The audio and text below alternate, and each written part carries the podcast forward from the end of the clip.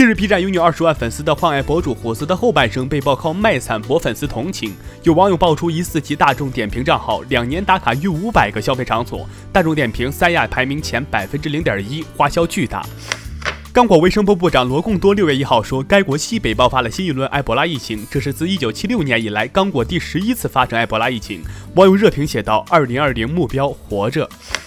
今日有短视频声称微信正在监听你的聊天记录，并在视频中传授所谓一分钟关闭诀窍。对此，腾讯微信团队表示，聊天内容属于用户的通信秘密和个人隐私，微信不会监测用户的聊天记录，腾讯更不会通过监测用户聊天记录来推送广告。据高校外语专业教学测试办公室官网，全国高等学校外语专业四八级考试，二零二零年上半年不再举行。郑爽深夜发文：入山不怕伤人虎，只怕人情两面刀。粉丝们均表示支持郑爽的做法。江苏省人力资源和社会保障厅近日发布公告，撤销王振华全国劳动模范称号。此前他因猥亵儿童被警方依法逮捕。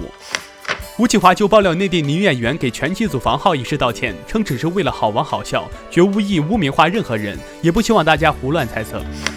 五月三十一号，继井冈山王力宏之后，许光汉成为娃哈哈第三位水系代言人。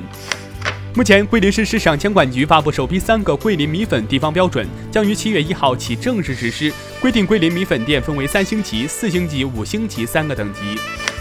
北京时间六月二号，英超球队利物浦官方社交媒体发布了一则视频，视频显示全队终将在中圈单膝跪地声援黑人乔治·弗洛伊德之死引发的抗议活动。